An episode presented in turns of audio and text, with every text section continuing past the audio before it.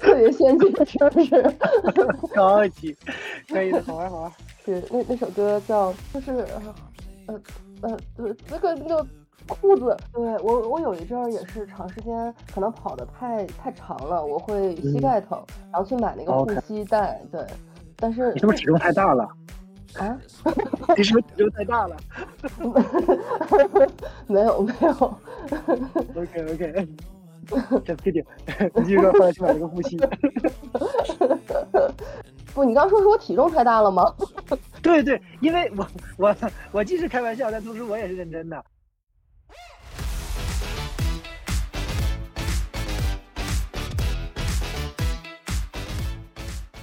Hello，大家好，欢迎来到我的播客，我是龙虾。我今天要跟小石匠一起聊一期话题，叫坚持这件小事儿。我跟小石匠认识是在贞子线上自习室里，我们在疫情期间，他的自习室现在是有一千多个人了吧？有了一千多个了。对我感觉就是人越来越多，然后最开始就是大家只是开摄像头一块自习。但是后来就越来越多各种各样的活动在里面，像小石匠 host 的读书会，我也在有 host 一个运动的频道，每天还有一个美中美西的早起打卡，我觉得都特别丰富。对我感觉是从纯的线上自习活动变成了生活的。方方面面，对吧？各种各样的对各种分享，然后还有那种每个人的打卡频道，然后说自己今天干了啥，完成了什么 to do list。对，当然也少不了贞子他们组织的学习，对吧？或者其他的活动。对，最开始其实我觉得最有用的是贞子说了一件事儿，说呃自习的时候开摄像头。对，虽然最开始有点觉得露脸，有点可能自己的 privacy 的问题，但是确实是开摄像头和不开摄像头是不一样的。就好像坐在自习室里，你觉得有人在看你的时候，你会更容易沉下心来去学习。对，其实就很扣到今天那个主题，就是哪个东西更能帮助你去坚持，更能沉浸，更能达到更好的效果，对吧？对，就是设置一个环境，去让自己更容易的在这个环境中坚持。是的，我就先想说，比如说我为什么想聊这个话题，我我是觉得，嗯，我自己是非常 benefit 从坚持这件事儿，虽然我也不是所有事情都能坚持得住。但是我 我觉得我能坚持住的事情，我真的是从它获得了很多，所以我特别想去分享这些感受和心得，希望能够给别人力量吧。对，这是一个特别好的话题。对我也是觉得，我觉得对龙虾一跟我说，我就觉得这个话题是一个特别好的话题。哎，那其实契合到你刚才这块儿的话，那你觉得？目前为止，在你的 人生，好像人生这个词太长了，但你还年纪不大，咱们年纪不大，但是，呃，目前为止，你觉得你坚持最好的是什么事情？运动是运动，我我至少我现在还会一周至少四次运动，并且我在咱们的频道也是有一个 host 的一周四次运动的一个打卡。对对，那个运动打卡是因为要减肥。OK。对我我有一阵子是连续四百多天每天都运动。哦。对，是真的坚持运动，就是每天早晨早起，我我那阵儿。运运动的会更更 intensive 一点，会早起，呃，二十运动至少二十分钟到半个小时，跟着帕梅拉的所有视频做，他有些视频真的很难，对我就帕姐太强了，帕姐不是人，对，哎呀，就那会儿就跟着哈维拉视频，早晨会做二十到三十分钟，晚上再做一个小时到两个小时，你强度好大，强度很大，然后有一个原因强度大也是有有一个原因是因为我那会儿也在刷题，哦，我是为。逃避刷题，所以每天就运动特别久。我懂了，就是坚持一件事情，是因为有另外一件事情不想做，是吗？就好像我那会儿那会儿说你你头疼，头疼怎么办？把你腿上扎个窟窿，你头就不疼了。哎，你说的太对了，说的太对了。对，那那你你现在最觉得坚持的最久的一件事是什么？也是运动吧，因为我平时我挺喜欢运动的，但是有的时候吧，就这块就不得不要夸你一下了，就是我也是为了。减肥，但是有的时候我觉得这个减肥这事儿吧，就不足以是一个强动力。就有的时候，就是后面你组织这个打卡嘛，运动打卡嘛，每周至少有四次。就是有了这个之后，我会觉得，哎，我这周好像还没打过四次，那今天正好这个时间也没这个时间也没事儿，我不如去运动一下，然后坚持一下，挺好的。这样反而回过头来能够帮助督促。就是每次去打卡的时候，咱们在平台上能看到好多小伙伴都在运动，对吧？大家运动形式不一样，每天都有，有的跳舞，有的走路，有的呃，就是各种各样的活动。我会觉得就就挺热闹。然后每次运动完了之后，去给别人点赞，以及看到别人给我点赞，我觉得好开心。就是这个事情本身，这个行为本身和大家一起这件事情，反而帮助了我坚持这件事情。这也是我最开始决定说要替大家做这个打卡的一个原因，就是我觉得打卡这件事是真的有用。当你把这个东西记下来，去尤其形成一个总结的时候，你会非常有成就感。然后这个成就感能够形成一种正反馈，让你在下次在犹豫去要不要去做这件事儿的时候，就去做了。久而久之，对，就会喜欢做了。哦，你这个比一般的还要厉害，就是因为你会在月末的时候，会针对这一这一个月所有的人的一个表现进行一下汇总，甚至还会出一些特别好看的 visualization，一些可视化的图，特别赞。对，因为其实我以前是做数据分析的，我现在转码不是。转完码了，旧的东西还能用一用。哦，专业对口是吧？特别好。但是从我，因为我没有做，然后我只是参与者，然后从我的角度来看的话，就 benefit a lot，就是我特别享受这个东西。就是每次看，广式运动，其实就是广式每天打卡，于我而言都已经是很大的一个督促和动力了。但是每次，呃，一个是周末，一个是月末，对吧？因为你那个设计的表格特别好，就是即使是周末的话也能看到，对吧？就是。每个 milestone 到哪块了，然后是不是还差多少，以及月末有多少人完成了，有多少人打卡了，有多少人实现了这个月末，那个就是是一个非常大的 inspiration，就是整特别的励志，特别激励，特别好。我我那个表当时设计的时候，我最开始其实还没有这么自动化，我最开始很累，然后每次要花很很多的时间去 log 每个人，时间久了，我觉得。好懒啊，我我就开始设置一些自动的算法在里面，就是我就只需要 log 这一天这个人做没做做了什么，然后后面他就会自动计算出他这周第一周完完成，第二周完完成，然后这个月的原本完完成，然后每个的百分比是多少，然后会哦最开始的那个 summary 每个月末的 summary 我会花花很久做，后来基本上我就有一个 template 了，我每次就会把。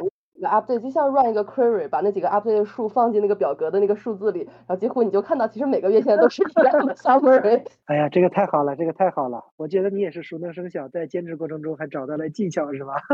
太好了。我有停过大概一年多的时间，那会儿停是因为我刷题刷进了公司，我觉得转行太累了，我可能没有 空搞。但其实我是有空的，我后来想想我是有空的，但是只不过可能没有心思搞。我现在又觉得，哦，我。现在我已经哎进来一年半了，时间真快。我觉得我可能又有一点点心思，我可以 接着搞这些事儿了。嗯嗯，真好，真好，真好。哎，我印象中你还说除了运动，你还有一个早起的组，好像也是在坚持是吗？坚持多长时间？早起的组主要不是我在坚持了，已经是别人在坚持了。OK。你能看到组里面现在就是主要是呃妙老他呃他叫苗什么应该是呃他小苗。对他一直在每天打卡，然后我就是偶尔的时候，有时候非常早起要做一点事情的时候，我也会打个卡。但是我觉得看到别人一块打卡，自己也确实挺动力的。我觉得其实早起已经很难坚持了，因为有的时候晚上会加班，晚上加完班之后早上就起不来了。是。但是我想说，我那会儿觉得非常非常有意思的一件事是，我要早起运动。我我也不知道为啥，我就是可能运动给我的正反馈是及时的。就是说我今天运动的非常好，我可能坚持了一周，我就会发现我身上有肌肉线条，我就特别特别开心。每天早上看我的腹肌还在不在，我那会儿有大概有个两三块腹肌的，每天早上看我腹肌在不在，在就特别开心。我会因为早晨起来定好了明天要做什么运动，晚上激动的睡不着。我也不知道为啥，就是就真的特别喜欢这件事，特别 obsess，特别着迷，觉得真好这件事儿。我觉得因为运动它。爽啊！就是他那种反馈挺直观的，是我觉得相比那些你要是跟那个不运动的人聊，我觉得他很难去体会运动带来的那些快感和带来那个兴奋。但你如果跟那个运动过或者有运动习惯的人聊的话，我觉得他就能，就是能特别体会那种直观的东西。就比如说你跑步，然后你每跑一会儿，他就那种直观的那种感受，对吧？或者你跟着帕姐去跳操，或者你去打球。他那种感觉都是真的很爽，真的很让人兴奋的那种东西。对，我觉得他的反馈是非常及时的，他不像很多事儿，比如说我我如果想我想转行，我刷题，我真的是要刷过，就是要坚持几个月，对，三到三个月以上，我大概才会有一点点结果。如果你最开始没有坚持过最开始那种最痛苦的时间的话，我觉得这件事儿其实也是挺难的。而且比如说刷题，我我也不是说第一次我就坚持刷进来，我大概也是。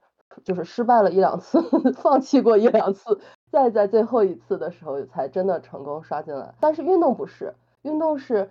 你真的只要坚持，它这个反馈是及时的，再加上它会调节你体内的荷尔蒙。你运动到三十分钟以上，当你体内内啡肽产生的时候，是真的有快感的。就是我有一阵儿挺痛苦的，我跑步跑到最后。正好我听音乐，听到那个新裤子乐队有一首歌，我不要活在地下里，我不要，我不要 做一只蝼蚁。就那首歌，听了那首歌，边听边哭边跑，自己太中二了。但是那一段现在一每次想，我都会笑出声，我就觉得那太中二了。哎，我跟你讲，我觉得运动跟中二特别搭，你知道吗？就是我有一些歌单，就是我现在我平时是以跑步为主，耳朵一直在听的东西。当然我现在会好一点啊，大部分时间听听小。说，但是就是有的时候特别荡或者刚开始的时候，必备的一定就是类似于什么追梦赤子心呐，然后 那些歌，我的天，贼中二。对，有一对，我记得帕梅拉有一个运动，就是他那个运动是腹肌运动，六就六分钟的腹肌运动，但是那个运动巨难做。中间有一首歌，类似于你说我不行，但是我就要证明给你我行。然后这首歌，我每次听到这首歌的时候，我就证明给你我行。我有一次都叫出来了。就就是因为真的是坚持不住，然后我就坚持，那个是平板支撑，坚持不住我就靠吼，就靠吼来让自己坚持住。共情了，共情了，这什么声控续几秒是吧？不够全，不够全靠吼。真的好，真的好，这都是坚持运动过程中的一些挺好玩的事情。那会儿是为了减肥在运动，但是现在我也会 regular 运动，就是是羽毛球 hit 课。这个 hit 课我也是安排好了，有教练的那种。我经常也会也会觉得很累，今天就不想去了。但是我一想到教练还在那等我，而且我们那个课大概也是个 group class，它就是一个一个课里大概就六七个人。然后我要是哪一天不去，教练会私聊问我说你怎么今天没了？我这一次不去，我下一次再去的时候，教练就问你上次课去哪了。我每次一到这种时候，我又要编理由的时候，我就还是去吧。所以经常也是因为这种时候，也是就是有的时候并不是自己特别主动去坚持，就是有些时候会懒惰的人都是有懒惰的。但是当你给自己建立一些这种 to do 不得不去做的这种打卡，或者是有人督促你。环境逼你的时候，这个事儿你就也慢慢都能坚持下来。对对对，哎，其实我觉得这个就挺好的，就是有一个人，就是教练也好，或者同学也好，他们能看着你，能问你一下你干嘛去了，就是他回过头来，然后就能督促你去坚持，是吧？对，特别好，就是，呃，就好像很多人找那个健身搭子，嗯，他们就对对对。一起一起去健身，一起就是大家叫着朋友一起去，然后这样就真的容易去。然后我的那个是因为我我刚进公司，我就约了这个教练一块练，然后相当于我进了公司多久，他就当了我多久教练，所以我们其实已经是很好的朋友了。我也会尽量能够 commitment 去这个运动这件事儿，我觉得还挺好。确实，这种关系就已经很熟，就像朋友一样了。我觉得好像越熟悉的话，其实就越不容易割，对吧？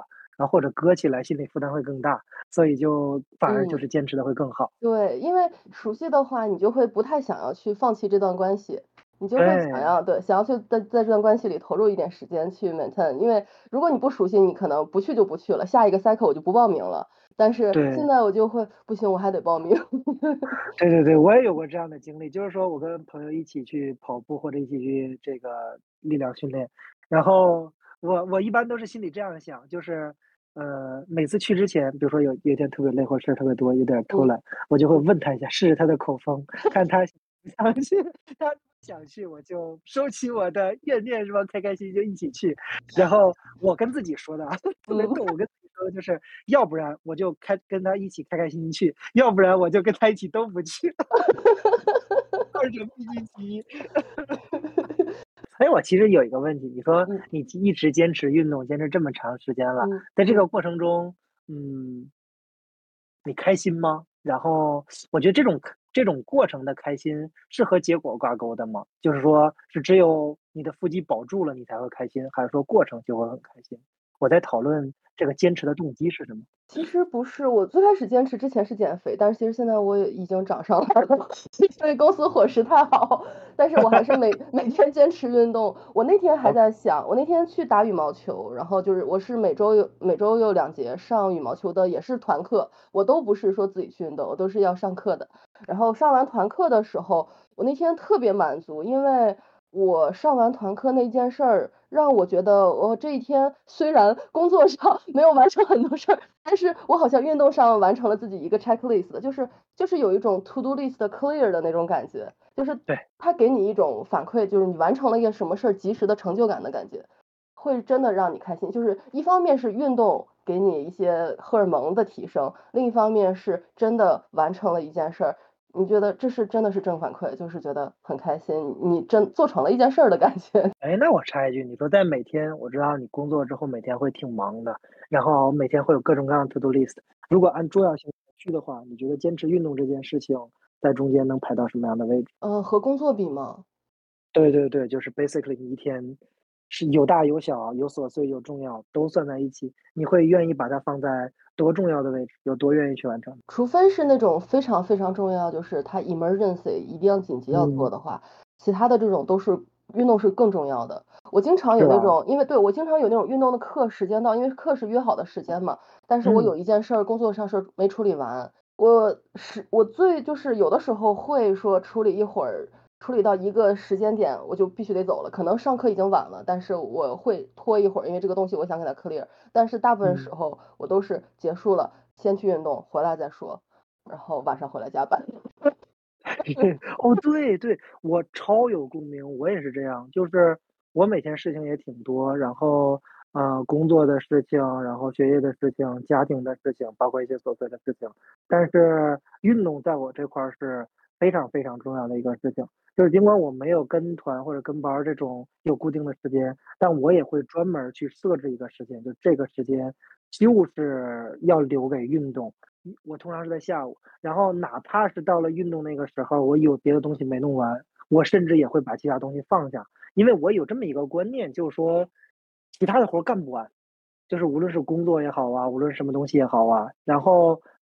要干不完，就是会影响到你运动的这段时间，无非就两种状态。一个的话就是工作事情太多，对吧？然后或者是突然来了更多的事情。我觉得如果那种事情的话，就像你说，特别特别紧急，对吧？否则的话都 reschedule，对吧？安排到我运动之后，反正运动我也不是特别长时间。然后运动到之后，要另外一种状况，就是今天实在是。工作学习状态不好，对吧？就有点磨洋工的那种状态了。我觉得越是那种状况的话，我就越需要去运动，换一下脑子，去调一下状态。所以我觉得运动特别特别重要。真的是，我有一阵儿，呃，运动的太太多了，就是我真的是可能每天运动两个小时以上，导致我运动到 后背疼，就是有点肌肉损伤了。Oh my god！后背疼到晚上睡不着，因为太疼了。我的天啊！你后来有去看一？有 去，我我还有去看医生，然后我但是我其实那会儿，而且 signal 非常 mix，就是因为那会儿打完新冠的疫苗，然后他们有些人就说新冠的疫苗会导致心心肌受损还是怎么回事？对我是真的不确定到底是运动还是心肌，我就去了好几个次医院，去了那个呃叫什么 urgent care UC，对，然后还去了专科的医生去查，还去了心肌的科医生去拍那个心电图，查了一大圈儿。然后就最开始那个专科医生说，不是最最开始那个 U C urgent care 的医生说啊，你这个就是运动损伤，我还不信，我要拍心肌，心脏医生说 You can do whatever you want，这句话理解是不是抓紧时间做吧，再不做你就没时间了。就是医生就是说，其实你的心肌。Physically 是没有问题的，你不不要怕，你就去做运动吧。后来就是慢慢养着养着也好了。那会儿是有一种用运动，确实是用运动来逃避刷题，导致运动过量的结果。运动健康挺重要的，这是我觉得这个是聊到运动我就必须要聊的一个话题。因为我平时会有长跑的习惯，然后，所以我特别知道运动损伤，就是运动是一个特别好的事儿，然后咱们都能很享受其中。但是如果过量的话，导致伤病，就会影响你的身体，甚至影响运动习惯本身。对我，我有一阵儿也是长时间可能跑的太太长了，我会膝盖疼，然后去买那个护膝带。对，但是你是不是体重太大了？啊？你是不是体重太大了？没有没有。OK OK。Just kidding，你继续说，后来去买了个护膝。不，你刚说是我体重太大了吗？对对，因为我我我既是开玩笑，但同时我也是认真的。因为我最近在跑步的时候，我是认真在，我是在备马的。然后我之后要跑马拉松，所以我平时我知道我跑的既要长，同时我也是大体重。然后，所以我在开始的时候，呃，无论是上网查还是我跟专业的医生去沟通，他们都说你在前期练的时候，同时你一定要开始减脂。不然的话，你就像一个正常人背着一个五十斤的米在跑，然后这样的话，尤其是对你的膝盖和对你整体的身体损伤非常大，而且你的成绩也很难达到你的预期。所以我我就特别意识到这个问题，所以我才说，当然，刚才你说到你膝盖问题的话，我在想是不是有体重或者其他的。我觉得可能有一部分原因，但是我记得我膝盖最最最不舒服那会儿，反而是我还蛮瘦的时候。OK。是哪个位置啊？是掐胫束那个位置吗？就是膝盖侧吗？还是膝盖上下？我还真不知道，是应该是膝盖侧吧。而且我我每次是单条腿疼，不是两条腿疼，就是今天左腿，明天比较弱。对，那可能是那哦，你要是换着疼的话，就说明两个腿都都差不多。就是如果是膝盖侧面的话，我稍微跟你补充一下，因为我我这块经常疼，这个叫掐胫束。掐胫束是指膝盖，其实膝盖那个位置本身是没有肌肉的，膝盖侧面。然后，但是膝盖和连接大腿、小腿那个位置，就是你可以看一下你的膝盖，呃，那块的话会有一些肌肉。膝盖这块本身没有肌肉，但是膝盖这个位置为什么会疼呢？就说到底的话，是你大腿的肌肉量不足或者小腿的肌肉量不足，然后他们他们无法承受那个力量，所以就会去转嫁，转嫁到最后的话，膝盖这块最薄弱，膝盖就开始去疼了，是这样一个问题。哦，这样。对对对对对。所以就是也有一个说法，是你平时如果练跑步的话，一定每周抽一天到两天去练练腿部肌肉，或者练练有氧啊、腿部肌肉啊、全身的核心力量啊，这些东西都是和你跑步同样重要的东西。嗯，确实。所以你运动的话是只有跑步吗？还是会练一些器械？我其实是这样的，就是我这个人兴趣爱好非常广泛，我有朋友是专门。我有好多朋友，我有朋友是只做力量的，嗯，然后就是八块腹肌，甚至去参加比赛那种的，还有一些考了专门的教师资格证，是帮忙去健身房就做健身教练的那种证，那我这块有，所以他们是非常专业走这一块走这套的，嗯，我有的时候跟他们一起练，我也有的时候我有有一群球友，因为我本身特别喜欢打篮球、羽毛球、乒乓球这些东西，所以也有一些球友是跟他们这样，但是我最近多半年了吧是跑步。然后是因为我就是在呃背马，背完半马再背全马，然后最近是，所以我我运动的话是我一般会设一个 goal，就是说有这个 goal 之后，对，有这个目标之后，然后感觉前进会目标会更明确一点，然后完成之后成就感会更强一点。我这次的话是在现在。二月底了，我心里还是有点虚的。我这次的话，全马是在四月底，然后四月底有一次全马。对我，我可能跑完这次全马的话，可能暂时就会休息休息，暂时就不想跑步了。但是在这次之呃，在四月底之前，应该每天就是只会跑步这样。哇塞，那所以你会觉得完成全马这件事儿会非常有成就感吗？是这个，是这个有这个。嗯，对，是这个东西推动你每天去为了这个目标去练习的是吗？对对对对对，会真的会觉得有的时候，我不知道是不是我太好玩了，还是本身意志力不够坚强。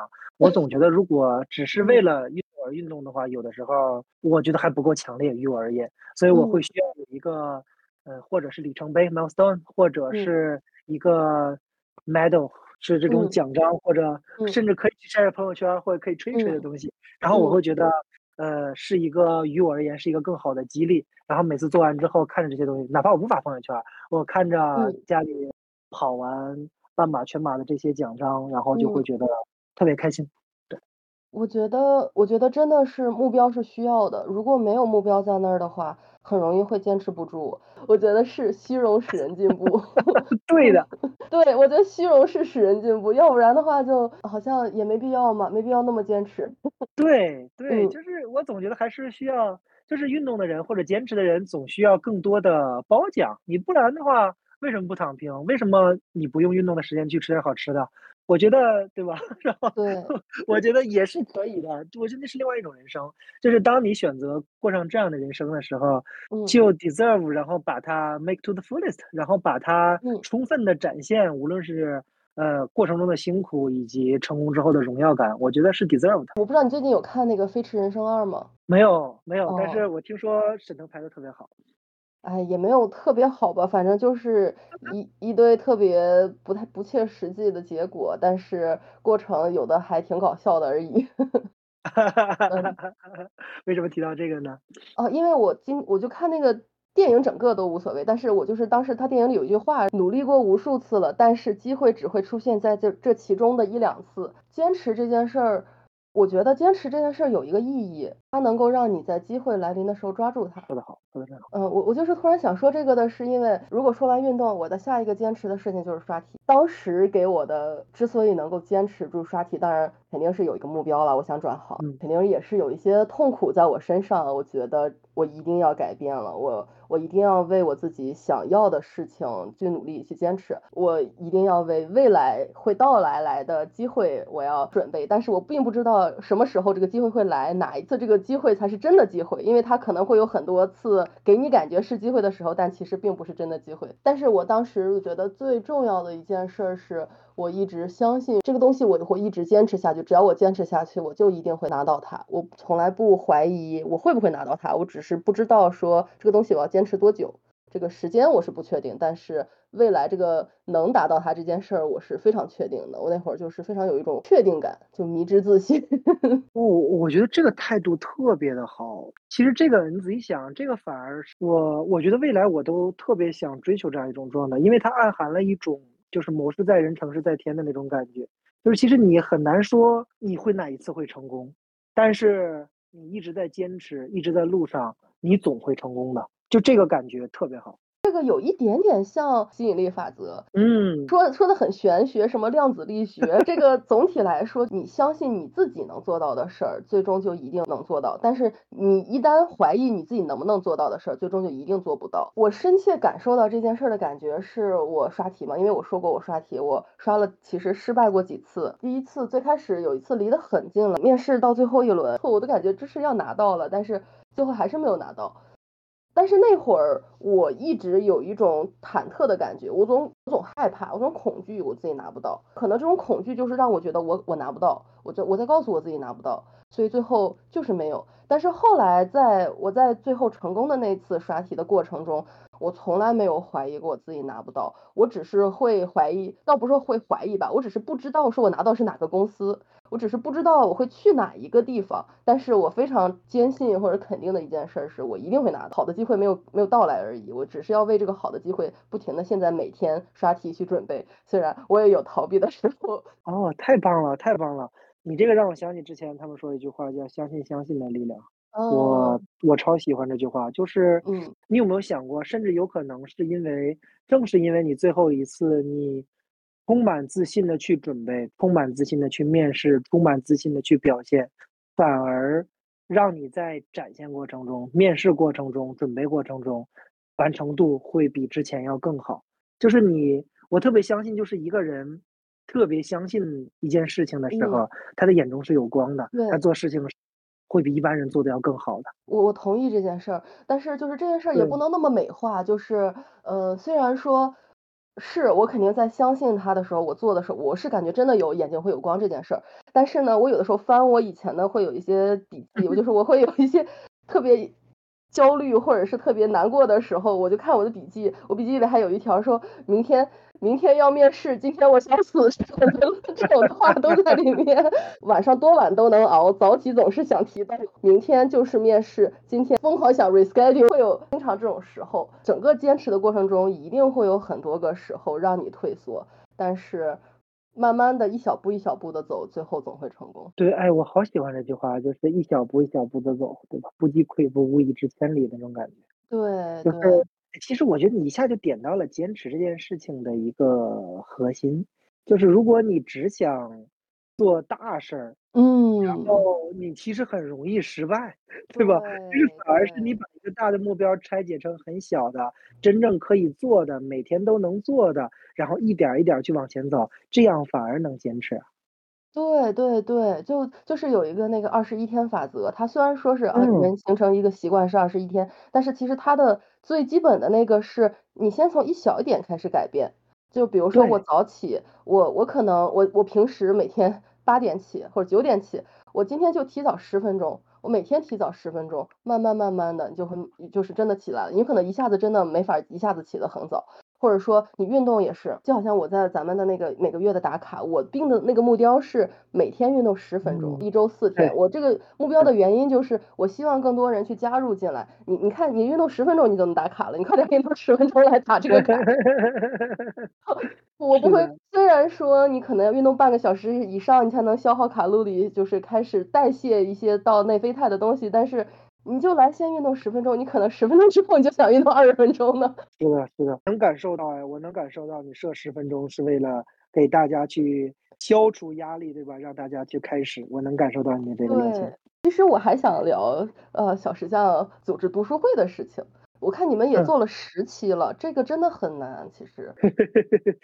那这个是怎么坚持下来做了10期的是吧？对，还是就是这个东西就是非常喜欢的事儿，你不需要坚持，你就是就是想要去做它，它就自然而然就做下来了。哎，你其实你这个问题问的还挺好的。对，我在跟最近我也是在跟其他人在聊，对吧？所以你的问题应该是想问是怎么坚持的，对吧？对，这个事情应该是你喜欢的事情吧。对就。是如果是做你喜欢的事情里，这个事情还有让你觉得痛苦的坚持的部分吗？或者说这个东西完全没有，你就是特别开心的就做下来了？我觉得喜欢是第二重要的，但是也是很必要的。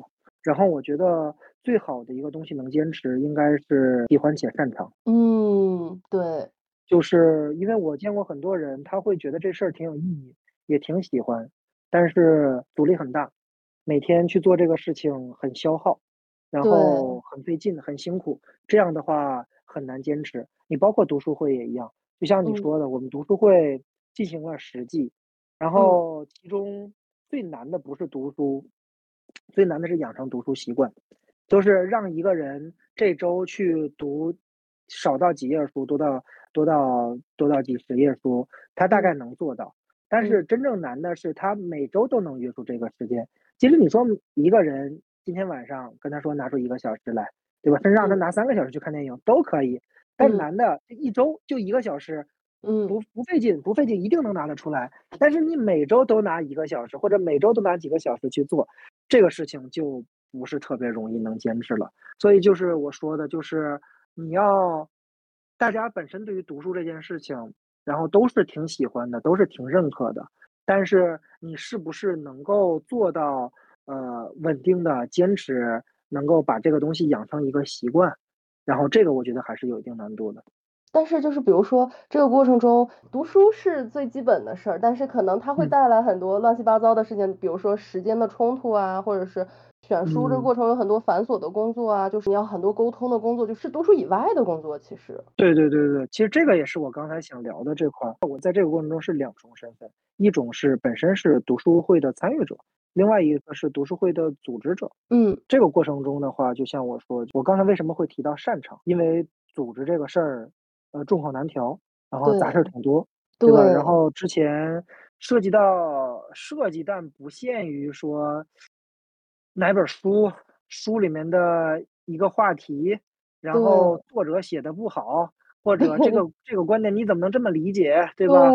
或。者你又幼稚了，或者 你又。不成熟了，或者你。又女权了，或者你又你又普信了，这不就。是很容易吵起来。对然后。包括说这个过程中，然后为什么要在这块儿，能不能有更好的平台，协调一下。时间。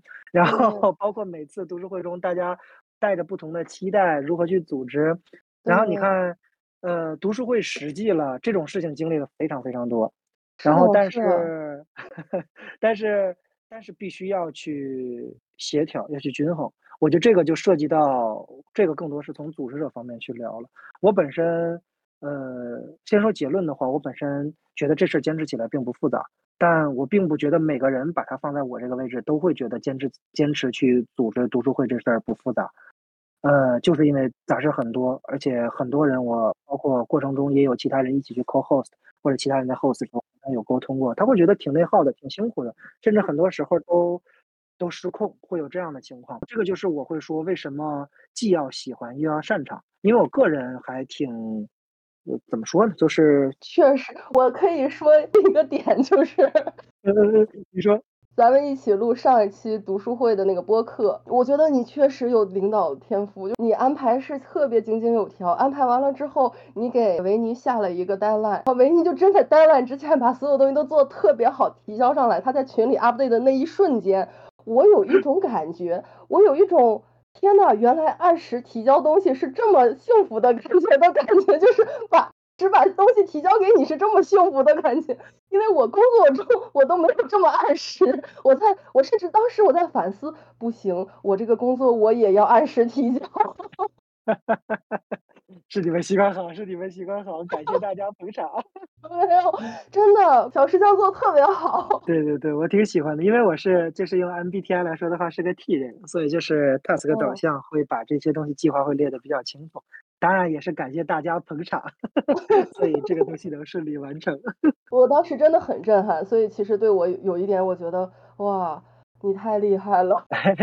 对，其实我是觉得这个就特别好，就是大家会。有一个共同的目标，然后经过大家一起努力，最后把这个做出来，对吧？在一步一步的，在每个 deadline 之前，然后大家都能完成，然后最后能把一个东西做完。这个其实回到靠回读书会的话，也是一个特别有的这种成就感。咱们读书会选了好选了不少挺难读的书，比如说我们之前在第二季读的就是一本。超难读的书是托斯托耶夫斯基的书，是在豆瓣上所有外文书排名第一的一本书《卡拉马佐夫兄弟》，然后非常长，读了有五六个月，然后非常长，每周大家都聚在一起要讨论，然后当然过程中我也会尽量去跟大家去调剂啊，有的时候大家。表演呐，大家辩论呐，大家一起看看电影啊，然后每周都会采用这个形式不一样，然后一起读，然后一起去进入这本书。所以我觉得特别开心的一件事情就是这本书特别长，然后但是我们成功的把这本书读完。然后这个过程中，这个过程中你安排各种各样的事情，或者说调节这些过程，除了读书就是读书以外，就是 host 读书会的这么一个过程，你觉得有正反馈给你吗？你觉得很开心吗？我觉得我到另外一个状态了，嗯，有，但是我的状态已经不在于组织了。就是首先组织这事儿对我来说比较容易，比较轻松。我本身在学校和工作中组织经验比较丰富。当我去组织这种活动的时候，我已经不再指望每一次的组织能够给予我什么具体的东西去支撑了，就像轻松的呼吸一样。所以我每次聚到这块儿，就大家吵起来没关系。我可以说，足够自信，说我肯定会把这个东西拉回来，让大家去正常去理解这个东西。一个人说了一个莫名其妙的东西，对吧？大家都说你为什么这么发言？觉得你又跑题了。但是我有自信，说我能知道他在说什么，我能试着去理解他，然后把这个东西拉回来。所以，当我达到这种状态之后，我不再需要正反馈去组织这件事情，而每周我去带领大家去进行呃聊天的时候，我能够保持一个更平和的心态，就是我会。让大家都 feel free，让大家都 feel comfortable 去聊，然后去真正的去体会。我几乎每次在读书会中做的角色就是给大家减压，对吧？就是说没问题，这周我们希望读这一章，但是你可能没读完，只读了半章，那没问题啊。咱们先从前半章聊起，或者我甚至举出主动去 Q 他前半节、前半章这块，哎，这个人是不是挺有意思？这个情节是不是挺有意思？你有什么想说的？就是我的快乐已经变成了。让大家都能够很开心的 enjoy 其中，然后让每个人想表达的东西都能够充分的被表达出来，被别人所倾听到，然后他能够表达到，这个已经变成了我的快乐。我感觉你你已经是变成了凝聚力了。是的，其实后来因为我我要剪辑咱们上一次那个读书会的播客。我在剪辑的过程中，我发现了一件事儿，完全是我说一句，你说一句，维尼说一句，你说一句，我我们俩跟你说，嗯，是的。但是我剪的时候，我觉得我很烦，然后打断你们。听完之后，我觉得可能从我这个角度来说，如果是三个人录的话，我可能也是要不能只跟一个人对话，两个人都要对上。这别担心，我这个人是怕别人说话话掉地上。然后我一般都能给接起来，接的特别好，能接起来就行。天哪，哎，挺好玩的，挺好玩的。那你觉得，如果说做了一件事儿坚持不下去？要不要继续坚持？这会是错的事儿吗？比如会会是不擅长的事儿吗？比如说我就是不擅长组织，我不就是我就是觉得大家吵起来我很头疼，我也接不住话，掉地上了怎么办？我要不要去坚持？啊，我其实觉得没啥非要坚持的。我坦白讲，我其实觉得，对人生太长了，可以干的事情太多了，就是。你要非说这个事情我没做好，或这个东西我不擅长，我就非跟他死磕，那你人生好累。嗯，就这个事情，人生三百六十行都不止三百六十行，太多可以要去做的了。你就而且好多死磕，于我而言没意义。你也不是说不能死磕，就是如果死磕能够给你带来成就感，你觉得很开心，你觉得这事儿值得，你想那就可以去做。但是你觉得这事儿没什么意义，为了死磕而死磕。就没有意义。对，我觉得是是这样，就是如果有一个想要实现的目标在那里，其实我会觉得坚持，一般我们不说坚持容易的事儿，就坚持说说坚持很难的事儿，因为我我就得以我自己自己刷题的经历嘛，嗯，最开始不也是没死磕住嘛，但是嗯，再死磕一下，再死磕一次，再再往前走一走，再往前推一推自己，有的时候其实也有可能会做到。我有一种感觉，我有时候有一种感觉是我在做一行爱一行。我不是爱一行做一行，嗯，对我我是先做了这件事儿，就好像就好像有一有一点点像上学的时候，因为有一个老师上教这一门课的老师，我上学时候特别喜欢我们英语老师，然后我们英语老师哪一天请假，我都特别伤心，完了今天英语课不能上了。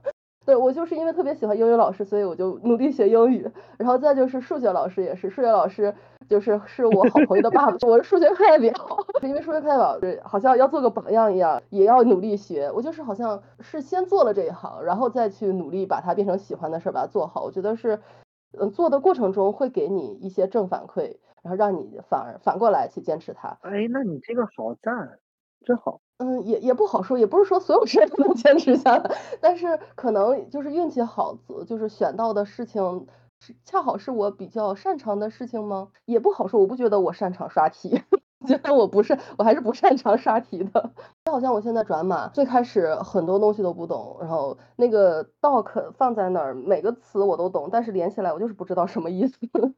到现在，慢慢慢慢的会沉下心来，有耐心的去把这个东西好像能读懂了，然后这个东西一点一点看，这一行是这个原因，那一行是那个原因。最开始的时候可能也是完全觉得我自己不行，我自己做这个就是不行，这不是我能做的。但是后来就死磕，花时间就是花时间，然后才慢慢的觉得现在还可以有点精力做别的事情了。哦，那你这个状态其实可好了。其实我在我听来的话。其实是最好的爱一行和干一行的结合的方式。我觉得你本身是有目标的，你有想干的东西，比如说想刷题，这个东西尽管很难，就是尽管你现在作为过来人回看的话，当然觉得可以作为笑谈。但是当你第一次刷题之前，面对刷题这件事情的时候，我可以完全想象它是很辛苦、很头大，甚至很恐慌的一件事情，而且客观它也真的不容易。对。然后，但是。但是你清楚的知道你想做这件事情，无论是什么在驱动你，哪怕是想转行这个事情，对现在的行业的厌恶，还是对未来行业的憧憬，或者是因为其他的事情，但是你有明确的目标。但是我想说的就是，很多人只有爱或者只有目标是不够的，就崩了，就是他们是空想家。你最棒的地方就在于有了目标之后，能够一点一点一点的去靠近这个目标，然后这个就特别棒了。我觉得可能是我对自己的期待没有那么高，因为我非常清楚，你最开始做一件事的时候，很可能是非常沮丧和被挫折的。我非常清楚，最开始做这件事，我可能觉得我自己就不是做这块事情的料，但是我愿意去花时间，我相信，我相信时间是有用的，我相信时间一定会给我回报。我可能。我甚至可能有最开始是没法去 focus 的，就是因为我真的是读不懂那个 doc，我很难专注的去投入精力，高效的做什么事情。但是我就是磕在那儿花时间。我发现当时间花到一定程度的时候，它是有量变变成质变的。一点一点做，不要把自己的 expectation 定的太高。比如说，你就是把这一行写完。你就是把这一个一个小 bug 修完，把这一小点东西懂完，然后就可以了，可以满足一点了。就不要给自己太大的期望，说我一定要学会这些东西，这样也会不让自己。过早的沮丧吧，过早的放弃。对对，啊，你这太好了，你这个既有战术层面的东西，又有战略层，既知道怎么能够坚持在这个过程中，通过拆分它，然后一点一点一点一点提供这种成就感或者正反馈，同时保证它是在正确的方向上在走的。除此之外的话，我还想点一点，就是你做了正确的选择，就是做了对的事儿。你比如说，你把同样的刷题的精力放在赌博上。其他的不太好的事情上，或者毫无意义的事情上，我觉得对于你的生活至少是没有帮助，甚至是可能让你一落千丈。刷题这件事情于你而言，它就是特别好，因为它契合你现在的这个人生阶段，它是对你人生下一步的规划，甚至人生整个的事业规划，甚至整个的人生的计划非常重要，并且促成和加加速的事情。它不是说。完全不相干，甚至不是说有极大的副作用，是因为你一开始就选了一件对的事情，而且过程中你又采用了解压，不设过高的目标，然后一点一点有正反馈这个东西。所以回过头来，我觉得这是一个特别特别特别棒的例子，是特别好。我每次觉得我可能人生高光就在那一刻。哎，真好，真好，这不是樱木花道说的那句话是吧？老爹，你人生荣耀是哪一时刻？我就是现在了。没有，没过去。我因为我最开始没有觉得我就是热爱刷题，但是我想要尝试做程序员。刷题是做程序员的一个必必须要经过的一个过程，我必须要去忍耐它而已。所以我就把它当成了一个需要忍耐的过程而已。我我不觉得我擅长做这件事儿，我只是觉得，也不觉得我感兴趣做这件事儿，我只是就去就去磕它而已。所以，我我不知道兴趣在这件事儿里对起了一个什么样的很重要的东西吗？哦，我觉得我我能 get 到你说这个点，就是我觉得兴趣和擅长都不是必要的。嗯，就是我觉得都不是必要的，他们于我而言，在坚持这件事情中间是帮助你开始的一个点。你如果对这个有兴趣。你可以更轻松的去开始，甚至比别人开始的更好。然后，如果你这个东西很擅长，你也可以很开始。在坚持过程中，你会比别人稍微更容易一些，因为你会比别人可以付出更少的努力就能够做这个事情，对吧？无论是因为兴趣还是因为擅长，但他们都不是必要的。不只是你这个例子，包括我见到身边见过很多愚鲁且迅速的人，对吧？对，不一定是在 Q 鲁迅，但是我想说的就是，很多这种人，他们起点很低。但是他们真的凭着一股子牛劲儿，嗯，就是那种坚持，最后真的长成了一棵参天大树。他们真的这个过程，你说他们有多擅长？没有，一开始毫无天赋，甚至是天赋的反面。你说他们有多有兴趣？没有，他们二了吧唧的。就是，但是他们真的做到了。所以我会想，就这个过程中，他们没有这个东西，但是他们也能做到，甚至你比他们还要更好。你在坚持的过程中，你去体会，你去总结，你去反思，甚至还能生成。兴趣和擅长，这样的话，让你又比一般人又做得更快，又更有成就感，更容易坚持下去。我会觉得一件事儿，如果你能坚持下去，是一定会成为你喜欢做的事儿的。就是它可能最开始不是，但是做着做着，你之所以能真的坚持下去，是因为你喜慢慢喜欢上他了。是的，是的，是的，真好，太好了。啊，我 坚我完全建议你要把你的刷题的这段人生经历，对 人生的高光时刻写下来。你写不了一本书，也可以写点小文章，我觉得真的好，是一个非常好的事。是有文章，我发在豆瓣上是有的。OK，把回头把链接给我，我要去给点。哦，其实对贞子的自习室里，我好像也发过一篇，但是那篇是讲运动的，对，可能不太一样。等等录完了，回头我去跟你要链接，一定想看。完了，我的马甲要掉了。